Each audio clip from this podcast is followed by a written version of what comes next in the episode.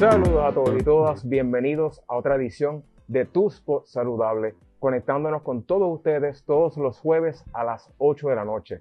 Aquí en este foro hablamos sobre diferentes temas para el manejo de nuestras emociones, para sobrepasar retos relacionados a la salud mental, trastornos por uso de sustancias y pueden conseguir todas estas diferentes ediciones a través de Amscoline en Facebook, Spotify, YouTube. Lo que queremos es pasarlo bien y aprender mutuamente. En esta edición, con un tema tan importante, tenemos este grupo, comenzando con este servidor, Juan Vélez coordinador del Centro de Apoyo Mutuo. Y para un tema tan necesario, en un momento donde uno busca ser aceptado, no rechazado, uno quiere ser real y genuino con las personas, vamos a tener una pequeña conversación sobre el tema de estigma y discrimen. Esa palabra se escucha bien como un super villano en cierta forma, ¿verdad? Estigma en este caso.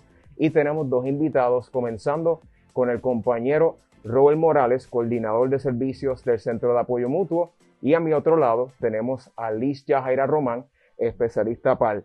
Eh, así que me encanta, no es por nada, que estemos los tres en este foro porque en el 2017 tuve el privilegio de conocer a ambos cuando en mi caso yo sobrepasé diferentes obstáculos en mi vida donde quizá históricamente me discriminaban, etcétera, y cuando logré conectarme con ustedes yo decía, wow, qué hermoso es la vida que, ¿verdad? Tenemos estas camisas puestas que nos dejan saber somos profesionales, pero en el pasado quizás las personas no veían de otra forma, ¿verdad? Así que eh, eh, eh, es como, yo me acuerdo ese tiempo que nos conocimos, nos dimos cuenta de, primero, ¿verdad? Cómo, cómo personas con, una condición de salud mental se, sentía en el área de, de, de cuando era estigmatizado y, ¿verdad? versus cómo me sentía yo cuando me decían siempre ese adicto en recuperación. Exactamente, y, y, que muchas veces yo mismo decía cuando pequeño, mami a mm. veces me llevaba a algún lugar para una persona que no tenía comida y yo no sabía cuando pequeño, ¿verdad? Que, que por qué esta persona no tenía hogar, por qué esta persona no tenía alimento y ella me explicaba y a, a través del tiempo que me pude conectar con personas, ahí es que uno comprende, wow, la situación de cada persona es bien diferente. No, y cuando uno se va conectando con las otras personas, uno puede identificar en qué parte y en qué área ha sido estigmatizada. A veces ni nos damos cuenta de cuánto nos estigmatizan en la calle, nuestras familias o personas conocidas, y no es cuando, ¿verdad? Podemos conocer a otra gente y conectarnos que decimos, mira, me pasó esto.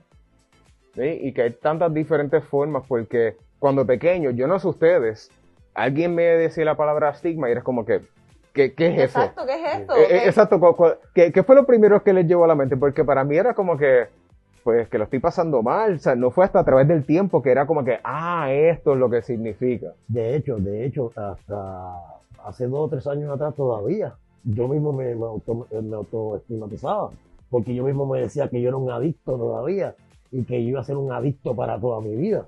Este, pero es como que según los programas que yo visitaba, me hacían creer también que yo era eso. Y en un momento dado me doy cuenta que si yo tengo un trastorno por uso de sustancias, pero no necesariamente soy un adicto.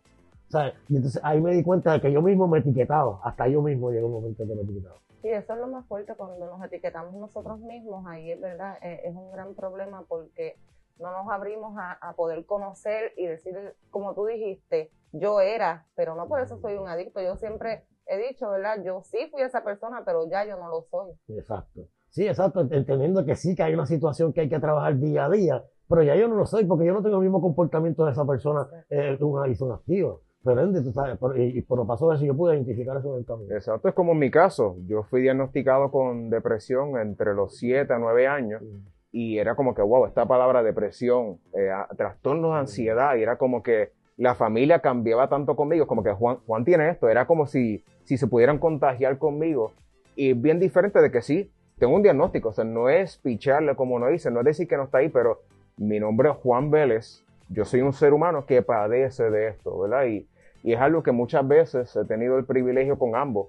A veces vamos a la comunidad para tener estos mismos foros, porque a través de los grupos de apoyos que brindamos, las mismas cápsulas que entre nosotros mismos compartimos, tantas veces yo siento un poco de frustración de personas que dicen, no hay mayor decepción que mi familia, ya yo no sé quién quizás yo era, pero mi familia dice no como quiera. Juan, ¿cuánto tiempo me dura esa persona, verdad? Yo creo que la clave también es educar a la gente.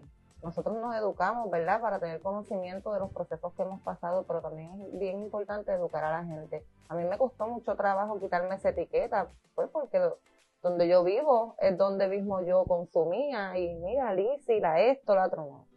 Yo soy. Sí, ¿Verdad? muchas, muchas de las veces eh, yo ¿verdad? no soy cognitivo por eso, porque yo creo que falta educación. Exacto. Pero también tiene que ver con nuestra cultura, eh, de ¿verdad? Eh, nos, cómo nos criamos, eh, siendo, siendo el loco, el loco de la familia. Este, de hecho, la semana pasada tuve una oportunidad de estar en un, en un escenario donde los mismos, las mismas personas decían, ya yo estoy cansado de que, de que me vean como el loco. O sea, yo soy una persona más. Y entonces, yo me siento con ustedes en este grupo, que usted- ustedes me tratan como persona. Pero sin embargo, cuando estoy en este escenario, o sea, soy la persona que tengo un problema. ¿sabes? Este, hasta las mismas personas ya que están en recuperación, que están en- comenzando ese proceso de recuperación, hablan sobre eso.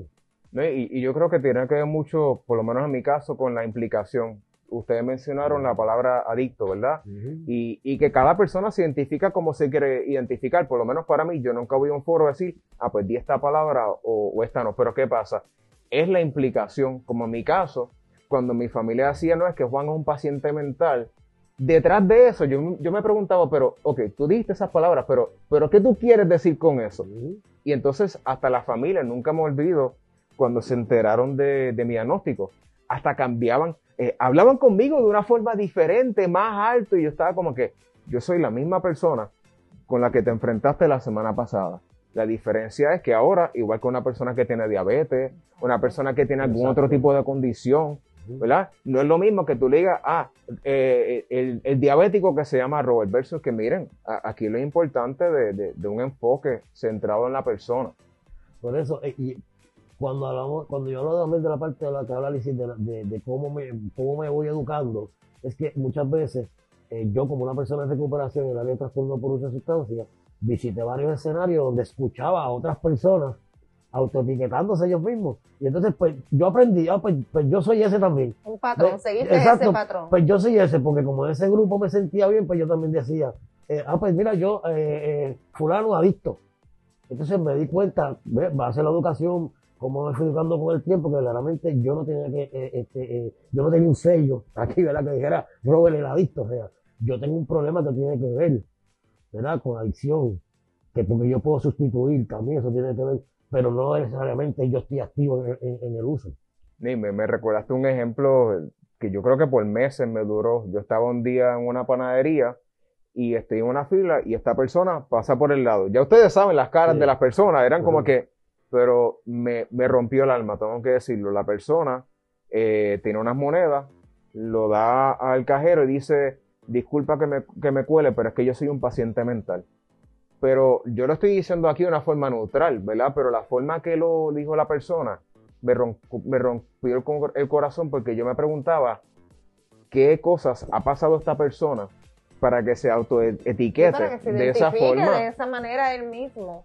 Tiene que haber Exacto. pasado un sinnúmero donde todo el mundo lo señalaba, todo el mundo lo juzgaba para que pues, soy eso, tengo que aceptarlo. Y como uno dice a veces, uno, uno puede llegar a, a creerse la mentira, ¿verdad? Y yo creo que quien, quien aquí se identifica con el bullying, ¿verdad? Yo afor- desafortunadamente fui víctima de bullying. Y llega un momento que uno dice, pues, si tú me dices esta palabra despectiva, pero tú también me lo dices, tú también me lo dices, yo digo, pues, si tantas personas me lo dicen, yo creo que es verdad, ¿verdad? Exacto, pues porque por eso mismo, porque crecemos con ese, no con ese pensamiento, sino con lo que nos impusieron desde pequeño, desde, desde ese diagnóstico, desde que este es el esquizofrénico, este, este es el bipolar. O sea, la, eh, la gente lo habla tan normal como desde que "Ay, hoy me levanté en depre, ¿sabes?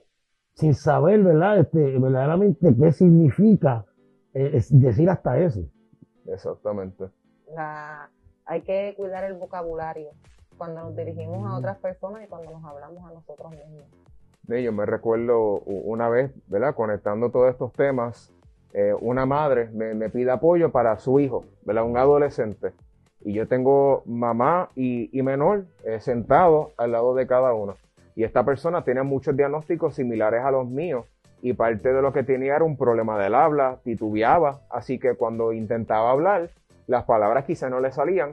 Pero entonces la madre de momento le dice, pero fulano, aprende a hablar bien y, y yo vi como la cara bajaba en segundos con ese eh, vergüenza, ¿verdad? Que pasó.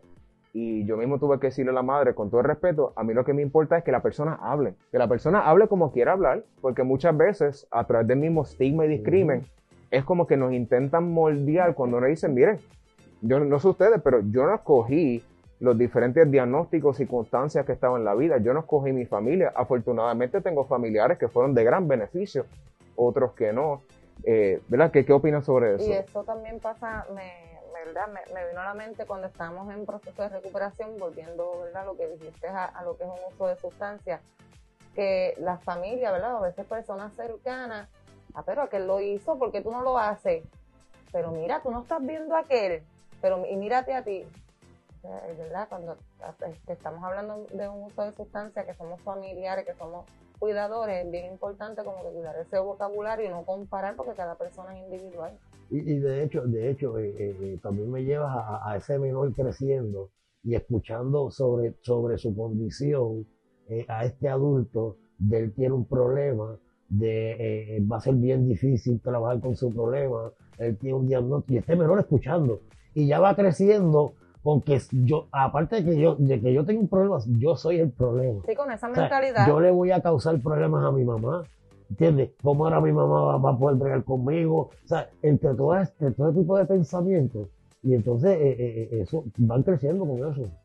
Y yo creo que hay dos vertientes, porque estamos partiendo de la, de la primera casa, que es que quizás alguien en esa casa tiene un diagnóstico de trastorno.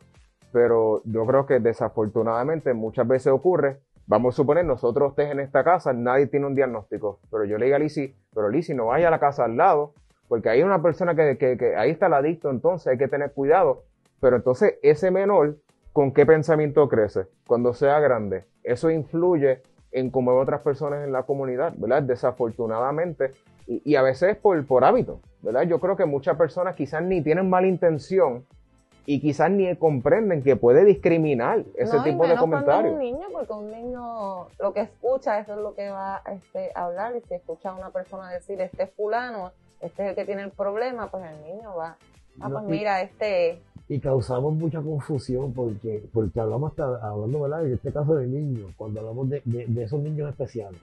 Pero entonces, este niño que, que ¿verdad? Que, que, prácticamente no tiene una condición, no tiene un diagnóstico, ¿qué va a pensar sobre eso? Porque estos niños son especiales, niños. Entonces, estamos afectando este menor que va creciendo, ¿verdad? Normal, sin ninguna, lo estamos afectando indirectamente también. ¿Por qué? Porque estamos, y eso tiene que ver con etiqueta, porque ¿por qué niños especiales? O sea, todos los niños para mí son especiales. Claro, ¿no? y, y, yo creo que mencionaste algo tan, tan poderoso, porque, por ejemplo, yo estuve bajo rehabilitación vacacional, yo fui estudiante de educación especial, y para mí eran bien fascinantes. Claro, lo digo ahora como adulto, cuando niño tú no procesas eso de cómo otros padres me miraban a mí o otros cuidadores, como que, a ah, Juan es de este salón, o sea, no comparte con estas personas. Sí, la división, la división, como que crear esa división. Exacto, exacto. Y de hecho, y de hecho eh, yo creo que falta mucha educación, hace falta mucha educación. Eh, yo creo que ha venido bien el, el, lo, lo, que estamos haciendo nosotros como especialistas pares, que hemos pasado diferentes situaciones y poder educar. Aparte de cómo nos sentimos en un momento dado, ¿verdad? Sobre nuestro proceso de recuperación, poder educar a otras personas, eh, especialmente hasta hace poco, eh, Juan, hasta hace poco yo, yo decía, wow, una persona que dice, yo trabajo con personas con problemas de sustancia y trabajo con personas con problemas mentales. hasta, con problemas mentales. Y yo decía, wow, nosotros también como profesional también muchas veces eh, eh, somos parte de, ese estigma, somos parte de esa etiqueta, etiquetar a, a las personas. Sí, yo creo que lo que Lizzie mencionó, la, la, invitación de estar tan consciente de lo que nosotros decimos. Y, y nosotros no estamos partiendo de las personas que nos están viendo solamente, nosotros aplica a nosotros mismos porque estamos hablando de sustancias, estamos hablando de salud mental, pero hay diferentes poblaciones diversas que también pasan por altos niveles de estigma y de crimen y uno dice, miren, eh, esto es como mencioné al principio, en el mundo perfecto, yo veo a Lizzie no por lo que yo creo que tú eres, miren, aquí yo tengo a Lizzie y la persona que me comparta quién es esa persona, yo voy a aceptarlo, porque muchas veces ese rechazo es lo que empeora esa ansiedad, empeora esa depresión, o como ustedes han mencionado, la persona dice, ¿para qué ponerme limpio? O sea, ¿para qué llevar ese proceso cuando esta familia que es con quien yo quiero compartir, ya dijo, ya yo descarté a esta persona de mi vida. Y esa palabra cuando, este, ¿por qué me pongo limpio? A veces cuando los, ¿verdad? los muchachos dicen, es que estoy sucio, es que estoy Exacto. Ok, sucio, porque yo te veo bien vestido. Hay que cambiar ese lenguaje. Yo te veo bien vestido, tú estás así calado. Yo... No, tuvo una recurrencia, ¿verdad? Exacto. Educarlos para que Sí, para- ellos puedan entender. Algo bien importante eh, eh, en, el área, por lo menos, de, una persona que está en recuperación de, de, de sustancias, eh, es que por años, por años, de hecho, muchos no, no, entorpecen el proceso de recuperación por la discriminación. O sea, yo pasé, yo ahora mismo. Que, que fui a la universidad. O sea, el proceso de yo estudiar hasta eso para mí, de, de, de- de que la profesora, conociendo mi historia, lo primero que me dijo, ¿cómo tú vas a recibir tu licencia? Tú tienes el récord limpio. Wow. Asumiendo, asumiendo, asumiendo, sin as- conocer. asumiendo, de hecho, de Que, hecho, que, que cae bajo esos estereotipos de que, ah, como esto fue tu pasado, Es- automáticamente exacto. tú pasaste por esto. exacto, automáticamente pues para ti va a ser bien difícil, o sea, va a ser bien cuesta arriba obtener unas cosas. Sin pensar en las consecuencias que eso pudo haber causado en ti, el desánimo y toda la frustración. Claro, y de hecho, y de hecho, y, y, y, yo- y les voy a contar una anécdota. Una vez yo estaba con esa misma profesora, yo, yo una dije, eh, eh, profesora, yo pensando, y la profesora me dijo, eh, ¿y tú piensas todavía, Rol? O sea, yo pasé un, de hecho, emocionalmente, gracias a Dios, ya en ese tiempo ya estaba listo, ¿verdad? Por lo menos para, para enfrentar unas cosas y preparado, pero otra persona se hubiese ido, se hubiese Claro. estancado en su proceso. Y yo creo que la invitación con este spot, ¿verdad? y le agradezco la participación de, de ambos, es para aquella persona que nos esté viendo y escuchando, es reflexionemos. Más allá de proyectar, más allá de pensar en esa persona que está al lado mío, vamos a pensar en nosotros mismos. Que yo puedo reflexionar para pensar, pues quizás mi vocabulario puede modificarse un poco, quizás puedo ser un poquito más empático, sensible para aquella persona que no, no, no conozco su historia. Incluso le invitamos, también tenemos unas cápsulas de apoyo ya disponibles a través de AMSC Online, donde hablamos sobre aquella historia que yo no conozco. Cuando conocemos a alguien, nos ponemos en sus zapatos y, y indirectamente o directamente ya vamos modificando nuestra conducta y nuestra forma de hablar con esa persona. Así que queremos ver sus comentarios, déjennos saber cuáles son esos temas que ustedes ven pertinentes para tener diferentes espacios de diálogo y que recuerden, si usted es una persona que escucha esto o muchas veces di- dice yo necesito ese apoyo emocional, la línea Paz está disponible 24/7 a través del